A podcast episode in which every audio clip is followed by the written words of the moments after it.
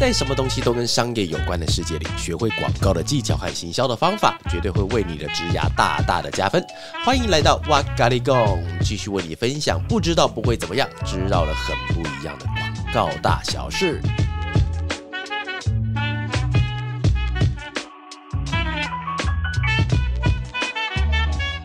Hello，大家好，欢迎又来到哇咖喱贡，我是娃娃。我是韩，啊，这个听起来比较好一些，就是很想要自己的那个节目有点综艺的效果。好，那今天我们的主题呢，叫做“好啦，好啦”，履历投出去了，接下来我该怎么办呢？诶，你会不会弹舌这个动作？你会啦啦啦？你会这个动作吗？不会，不会啊啦啦啦，对，好啦，履历投出去，接下来该怎么办呢？那今天为什么要讲这个主题呢？是因为我们在年后转职潮已经算正式的开始了，对不对？而且我们包含在今天的时候，我也下午也面试了好几位新的同事，而且有个超夸张的，我们公司在他跟我们公司距离多远，你知道吗？那位同事进来的时候，五百公尺，五百公尺不到。就在我们的这条巴德路的对面而已，然后就是我是严格来说，从我们的会议室可以看到他房间，后我就问他说：“等一下，你是因为很近才来投吗？”他说：“不是，他说他是投了以后才发觉怎么那么近。”他是一看他的 Google Map，而且他把 Google Map 打开来，它上面只是显示说四十公尺。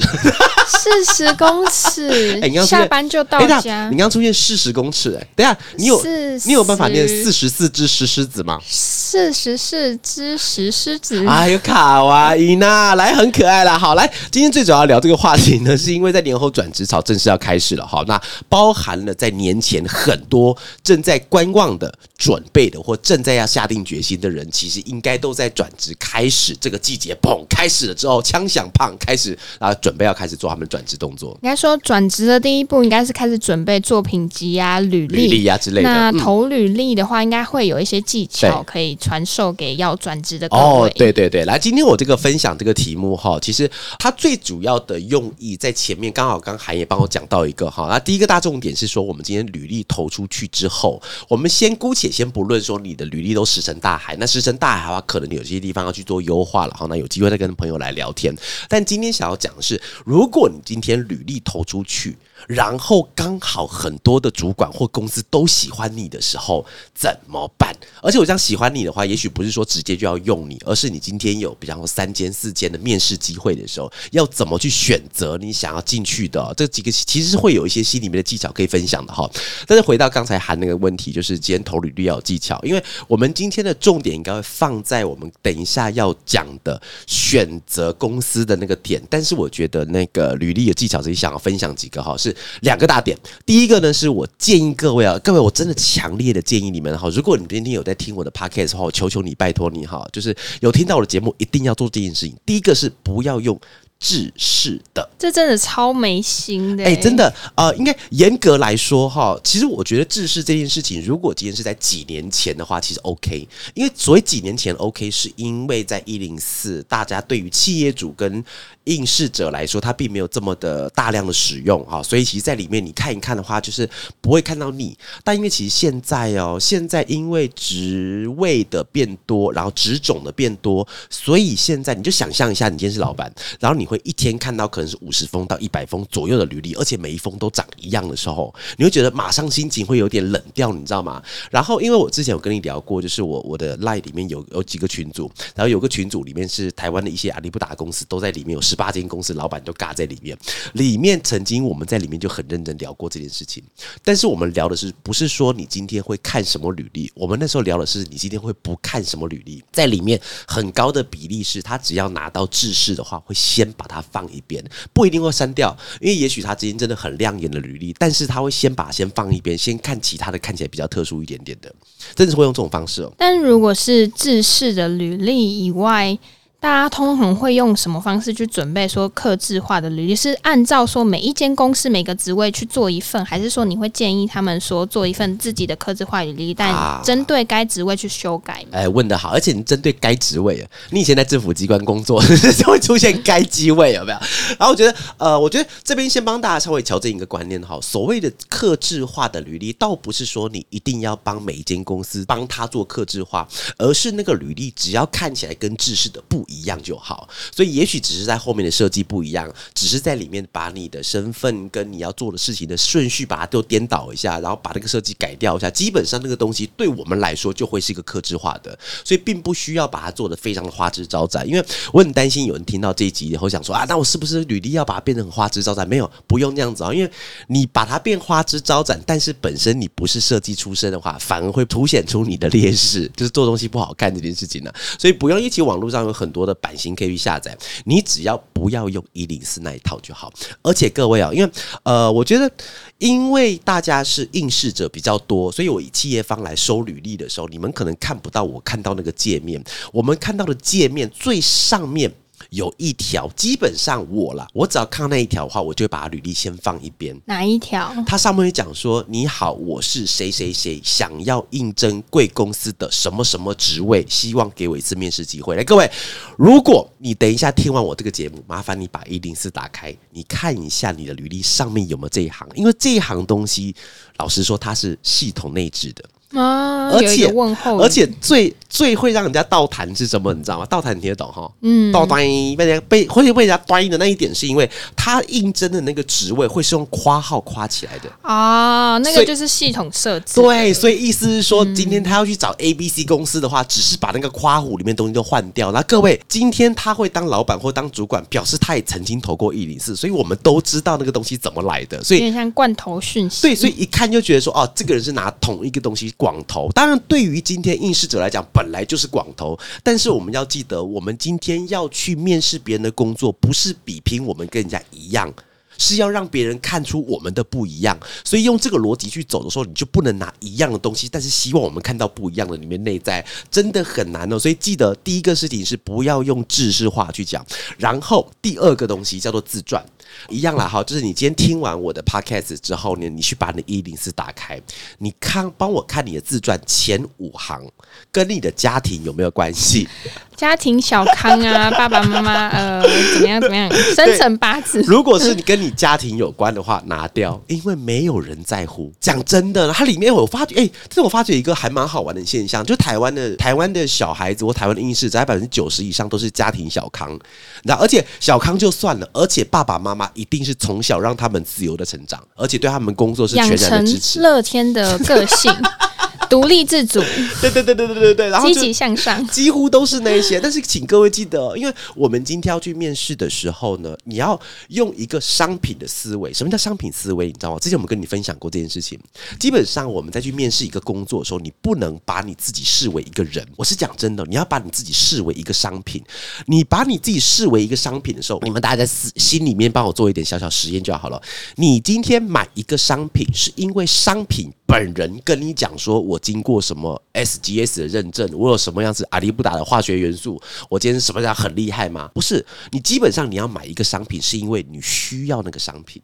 你这个商品的某个点是被你需要的，而不是他今天讲了哪些东西你喜欢。当然，如果今天是广告很屌，做的很棒，那另当别论。但通常我们会去买一个民生消费品，是因为我需要这个产品给我的一样东西。所以你今天试想一下，你今天把你这个人商品化，你要卖给公司。我先各位先先原谅我，先用“卖”这个字了哈。但是大家懂意思就好。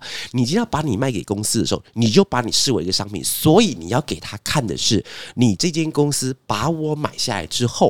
我的哪几个特点是可以帮助你们做事情的，而不是我的哪几个特点我觉得很屌。你麻烦看一下，比方说他的兴趣是什么，街舞。滑板，请问你有什么公司会需要你会街舞跟滑板？这是属于你的个人特质，可不可以写？可以写，但是要把这个东西稍微转换一下，叫做我有对世界有冒险泛滥，我喜欢尝新尝变，而不是说我很会玩滑板，Nobody cares。所以这个地方稍微小心一点点好。所以刚刚提到两个地方是，第一个不要用制式的，如果看到一零四的可以啦，如果你真的要用的话，其实也可以，只是你在麻烦前两句那个制式的地方至少换掉，而且有些蛮。聪明，他直接把自传放到最上面去。所以当我打开信件的时候，因为自传在以企业端来看的时候，我要先把点进去，我才看到自传。但是通常我看到第一行、第二行，我就不想看了，履历就被我先放一边。所以有些人很聪明，他直接把自传放到最上面去。但是放上去的时候，你还是请记得我刚刚讲第二个重点呢，不要把你的家里小康啊，就是爸爸妈妈非常给你很多空间，那个就不用写了，因为没有人想要知道那件事情，比较想知道你可以提供给公司什么样的东西。可以的话，自传要写说跟工作相关的经历呀、工作能力。然后跟你自己相关的东西，如果我们有把履历的这两点记住，然后又把我们履历优化的妥妥的，妥妥的。哎、借此有我觉得你今天讲话好好入味哦，我不知道为什么。真的吗？还是因为我之哎、前有我问你，我问你啊，你你你有仔细，你有仔细那个吗？就是我每次在看新闻的时候，我会特别注意一件事情，就是因为现在很多新闻跟警察局有关，因为比方说某些人他们可能是做了什么作奸犯科的事情，然后或者是做一些小摸小偷，然后就会访问当地的警察局，然后警察局的发言的人不一定是发言人，而是里面的局长、副局长或者是直接承办的专员，他们在讲话的时候，因为是警察单位，所以他们讲话的时候必须要咬文嚼字。但是因为你一听就知道他们不是擅长咬文嚼字的，所以但是每次听那边我都觉得很好玩。你下次听一下，比方说我们发现的范闲在哪里，然后他他刚刚拐一个弯骂我、哎。没有没有拐弯，我直接骂我，我什么时候拐过弯好，的是？我们因为我们履历有准备好 所以我们好，哎、我我所以我们收到了很多份 面试的机会。等一，下，各位，我刚突然想到一件事情，我我我我我我我我一定要拿出来，我一定要拿出来讲一下，就是他说化妆是不是？不是不是不是，哦各位，如果你今天有机会到我的那个那个就是 Apple Podcast 里面看一下我的频道，你进去帮我看一下评分的地方。评分的地方，因为我现在因为我很在意那个分数，就是星等的地方。我现在总分是四点八分，四点八分其实不算高也不算低，就是一个差不多的，就是总分是五分嘛，然后四点八分。然后两个人，我就我里面会很认真哦，里面的每一个评我都看，其中有两个人让我的心等掉下来，因为每一个人都是给我五星好评，里面只有两个人，其中有一个人是其实那个人是传全然的误会啦。然后有一集，因为之前我跟韩在录前面有一集在讲那个奥美策略长在跟我们讲一些事情，当时我们的人设就是娃娃就是老板，然后你就是员工，所以我在里面会不断的噎他，会跟你开玩笑或是揶揄之类的。然后底下就有一个朋友他讲说是这集很好听，但是要帮韩做 QQ，因为老板有在那个他是讲说什么？职场霸啊，对对，职场霸凌啊，然后他就给我两颗星呐、哈，谢谢你的指教了哈。但是啊，后来我就把我人设改掉，然后各位。第二个两颗星是谁给的？你知道吗？你知道是谁吗？谁给的吗？我好像失忆耶，是你给的。我给你个王八蛋！对，然后而且你在底下就是你上面就是喊 H A N，然后底下写什么一个数字，然后你写什么东西，你知道啊？我我记得他很想写说这个节目非常的优质，很好听，然后两分。不是我，不是我，可是他底下是完全是夸奖，你待会回去给我看，我觉得百分之百是你。你去不是我，不是我，应该是你按错了。我的账号，我的账号给的是五分耶。真真的啦你等一下去看那个我等下账啊！哈哈，如果是的话，你请我一杯咖啡，好，可以，好不？好？来，OK，我们刚刚本来讲什么东西？我忘记了。我们差大差题啊，大差题，大差题。好啊，我们刚刚提到履历要做好，要注意到两件事情啦。然后呢，那如果我们刚刚履历的两件事情都有做好的话，嗯那我们借此获得很多的面试机会。哦那我们应该怎么选择想去面试的公司？如果有撞期的话，哦，撞期的话，我觉得撞期就直接安排时间就好了，没差啦。但是我觉得刚才那个问题刚好延伸出来另外一点了哈，就是我们刚前面也有提到嘛，假设你今天的履历啊，你准备好了啊，你这个人相貌端正，然后你履历也写得很赞的话，那对方很多公司要你去。哎、这个其实是个困扰哦。如果你今天没有人找你去，你也很困扰，对不对？但是如果今天有超过三家以上找你的时候，你也很困扰，因为怕什么？你知道吗？因为你有听过一个寓言故事吗？就是人在海边走路，然后就他手上就握着一颗石头。然后他想说往前走，他就把一颗石头捡起来握手上，然后他就想说他一定要握到最大的那颗石头，所以他就先把手上石头丢下来，往前走，再握哦更大的，再往前走啊更大的，再往前走靠背没有石头了，所以他手上一颗石头都没有，永远在看别人碗里的东西的大小啊，永远都觉得前面会有更好的对，会有更好的啦。所以我觉得这个事情，如果你遇到的话，其实是信，但是也也不到不信，是信，但是也会有一点点心中会有一点点挣扎，是因为很多的人他们想要跟你有配合机会，但是你就会担心，你人就他妈只有一个啊！你在这个时候二月，假设你三月三月一号 on board 要上班了以后，去哪一间？哎、很多人会想说，嗯你不就这间待待不爽就去那一间呢、不是，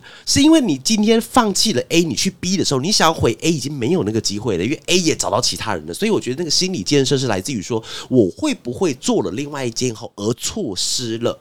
原来更好的机会。但是因为这件事情，我就想在这边来跟大家分享一下：如果你今天在找工作的时候，有很多公司去面试你的话，你在心中可以怎么帮他做排行？我这边也先列出来三个地方哈，我会先讲我们要注意的地方哦，先讲我们想要讲重点，然后再讲注意的地方，让大家可以对于这个事情有更好的一个那个 my setting 哈。第一个是不可讳言的，第一个，如果今天有很多公司在面试你的话，有一个选择的条件叫做名气。是指公司的名号响不响亮？对，哎，听起来很铜臭味，对不对？听起来怎么这么市侩？我跟你讲，他妈的工作就是要这么市侩。如果你今天是一只出生之犊的话，其实如果你在你前面有摆这两个，我记得我在之前的 podcast 有提到过这个案例哈。我相信那个朋友应该也在听我的节目，就是说你好不好？他其实他当时就问我说，他今天是要去新创，还是要去某一间已经行之有年的广告公司？当时我就是问了他的一些基本上他的资个人资料之后，我没有想太多，直接跟他讲。去大的那一间，因为你现在因为出生制度，如果你可以去到名气比较大的话，基本上你去完这些地方，你想要去新创会比较容易一点，因为你头上带着一个光环。把那个光环带过去，所以我们之前想，因为我之前第二间广告公司是在澳美嘛，当时我超想进澳美的。哎，你知道谈薪水的方式通常都是是加个几千过去嘛？我去澳美是平行移动哎，所以平行移动其实平行移动这件事情不太会发生，因为通常你要转职不会是平行移动，一定是往上，只是上多上少的问题，但是不会是平行的。当时我是平行的，而且我平行过去多吃亏，你知道吗？因为当时我们的公司在新一区，现在也在新一区，但是我们那个时候。是现在的信义威秀的隔壁，所以他在旁边是没有停摩托车的地方，只有一个大的停车场，然后那个地方是用小时在算钱的。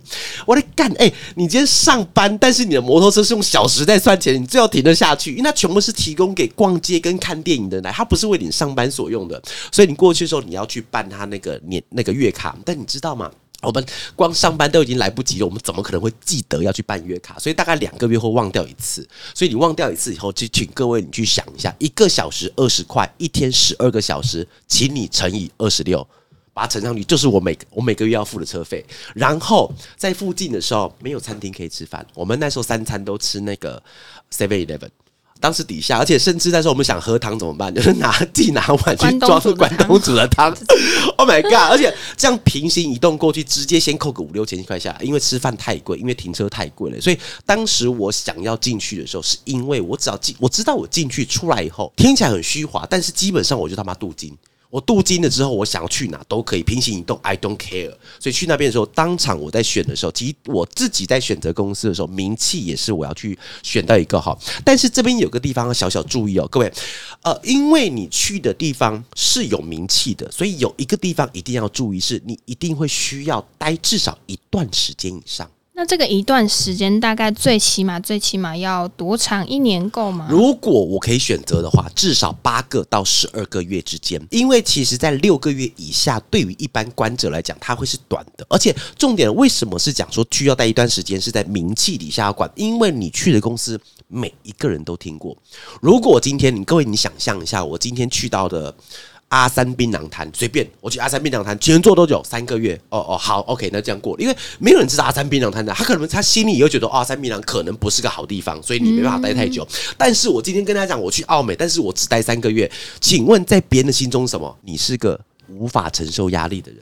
可能不适合这个产业或抗压性，因为你一定是抗压性的问题，因为对方已经行之有年又这么大，你待不下去，一定是你的问题。所以各位，请记得，在名气比较大的公司的时候，请你要注意一点，你进去不错，是个福气，好好待着。但是里面再苦、再再烂、再难，麻烦请先撑过一段时间，因为这个才是镀金。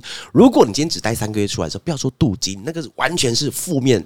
负面的印象、负面成长，那是不行的。所以各位请记得一件事情哦：假设你要做名气的话，会需要待一段时间。那除了我们可能会借由名待过名气的公司来当一个职涯的跳板指标，对。除此之外，我们还有什么要考量的？选择职务的时候，另外一个是你要去考量一个，就是需要有有没有学习的机会跟可能。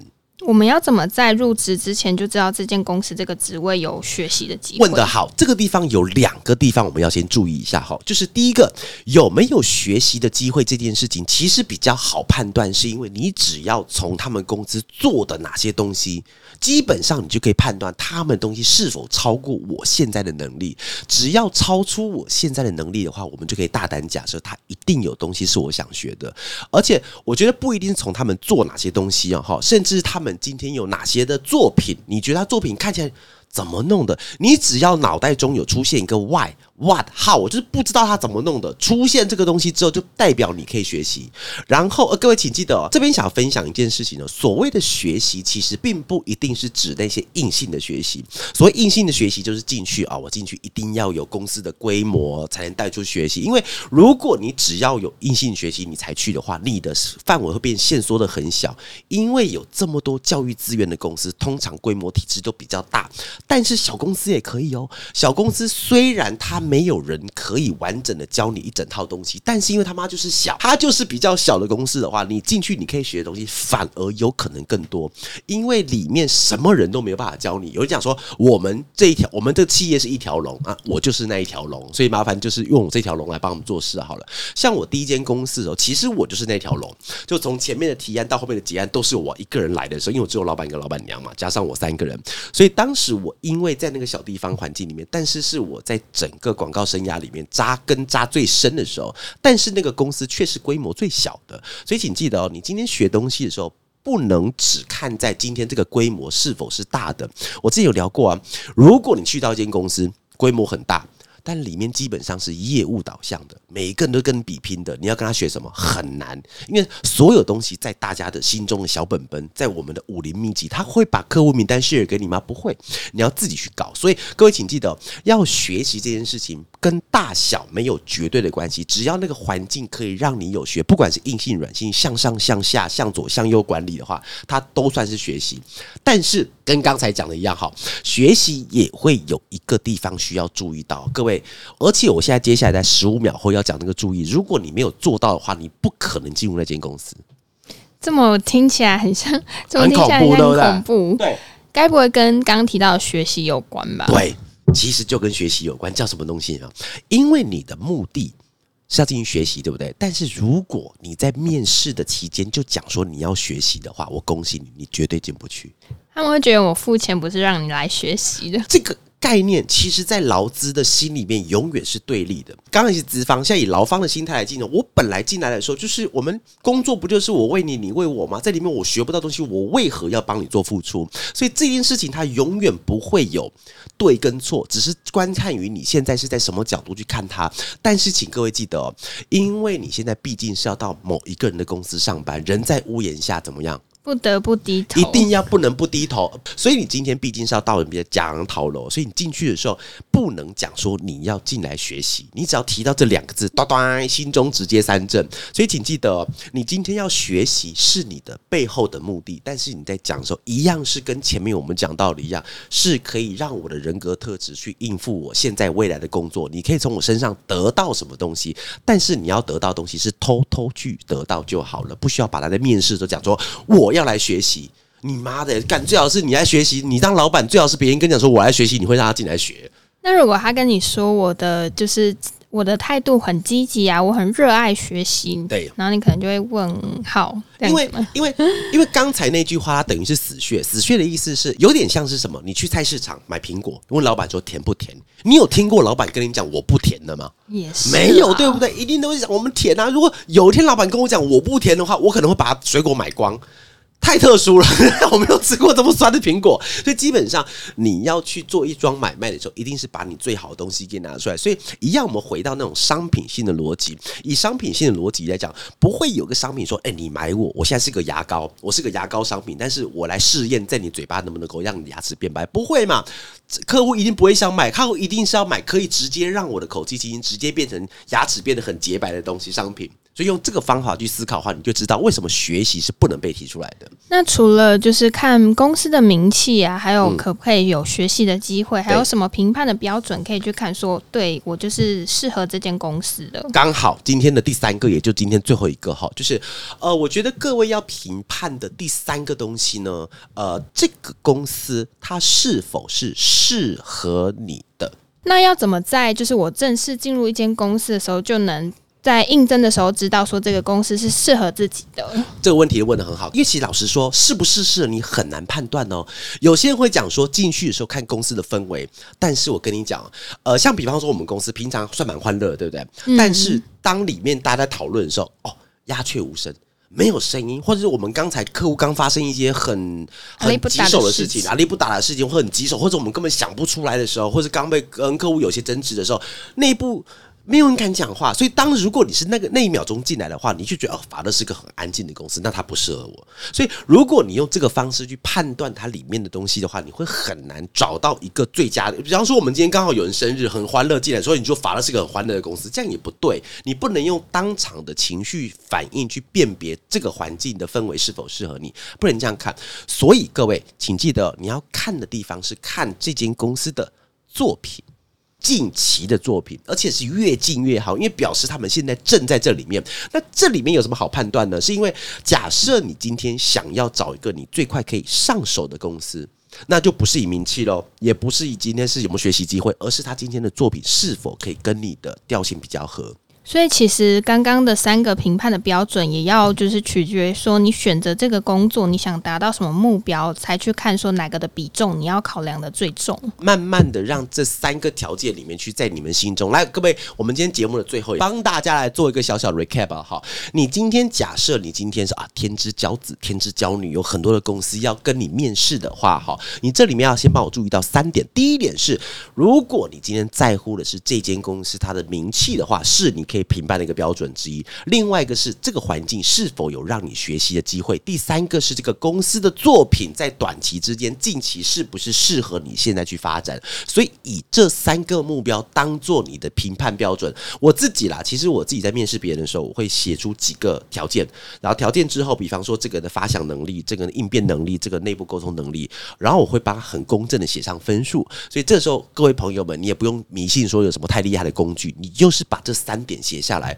然后写分数。你在你心中的一些分数，然后你的象限跟里面的格数越多，你在评分的时候相对也会加成出来，会比较不一样的答案。所以这边也非常建议各位哈，用这几个评判的标准来来做你未来工作的选择。OK，那今天的我们节目就到这边了。好，那今天我们会有尬在一个新的单元，是因为呃我们在最后面的时候，因为我在我的 IG 的线动里面都会问到一些很多网友一些问题，然后这边他们有一些问题来问我哈，所以我今天先来回答一下。那这一位的朋友呢，问答时间叫做他叫做。Beans 二零一四八啊，二零一四八这位朋友问，他说：“广告是一份可以做到养老买房的工作吗？” 因为其实我在里面应该有收集的应该五十到一百题题目，但是这题我想要先挑出来讲，是因为它实在铜臭味太重了。很实际的问题，但是我觉得问题实在太有趣了，所以我想拿出来讲哈。来，各位，我这边分享一下，其实广告严格来说啦，这份。以广告这个工作来讲，它的薪资会有天花板。如果你今天呃把你的目标直接设为是养老跟买房的话，我们就必须要先把这个薪资结构先把它稍微再说明一下哈。在整个广告公司的职位里面，它可以分成是处理层。还有管理层，你就把呃记得这这两个层并不是中阶、低阶跟高阶主管了，不是这个意思哦哈。因为高阶主管其实他还是比较属于在处理层，因为他还是需要去处理一些事情。但是在里面，你可以把它想象一下，就是在呃管理层，他们可能就真的已经是要总监以上的那样子单位。所以，如果你今天在做的是管理层量的话，那你的天花板相对会比较高。然后，如果你今天是处理层的话，就比方说你是呃中阶的啊、初阶的，或者是你今天是副总监之类的话，那其实你的管理层，你就是处理层里面的天花板比较低一点点的。因为在广告公司里面的，为什么要先提到薪资结构？是因为广告公司是真的。呃，在企业里面，M 型结构非常非常严重的一个一个产业。我先举个例子啊，比方说，我今天我之前在那个第二间广告公司在里奥贝纳的时候啊，第一间在里奥贝纳的时候，当时我进去的薪水大概是四万二，我记得吧？以现在来讲，其实现在来讲，那种资历的设计师不高，我当时四万二。然后呢，以四万二来讲，但是我的总监、我的总经理他们应该是乘以五。呃，不是加五万呢，是乘以五，是乘上去的那种。所以各位请记得，如果你今天的目标是买房，你要养老的话呢，那刚才我们就你就必须要往你想要往那个大方向去前进。但是这个地方会有一点点小小的悖论出来，因为如果你今天广告做得很好，其实你不一定会变成管理阶层，而是你会变成创意部门很大的那个头。但是当成很大的头的时候，你又不一定可以获取到这么多薪水的时候，会相对跟你的目标会有一点点混淆。所以以这个问题来讲的话，他其实老实说，如果你真的目标是养老跟买房的话，我会建议你先不要选择广告业。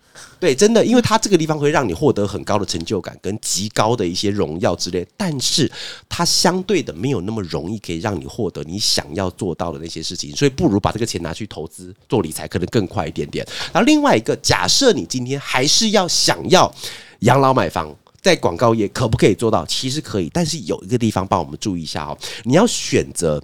两条路，第一个是你要选择比较大型的企业，因为只有大型的企业才付得起在管理阶层这么多，而且每一个人都钱这么多。因为你要想，你不是今天唯一一个高层，一定是很多的高层，你是 one of 的高层，你才比较有机会上去，你才可以拿到比较高的薪水。所以记得，如果你真的要养老买房的话呢，你要考虑到你要去比较大型的广告公司，像我们这种公司可能就不行哦。你要真的要去比较大型的公司，然后另外一个你就要考虑你自己去创业。那创业的话，可能是中小型、小型启动都。可以，你要确保每一分钱你可以控制的那个状况之下的话，你会比较容易达到你要的目标了。好，这是我们今天的今日问答。好好，那今天我们在最后面的时候呢，一样会有一些心里话来跟大家分享一下喽。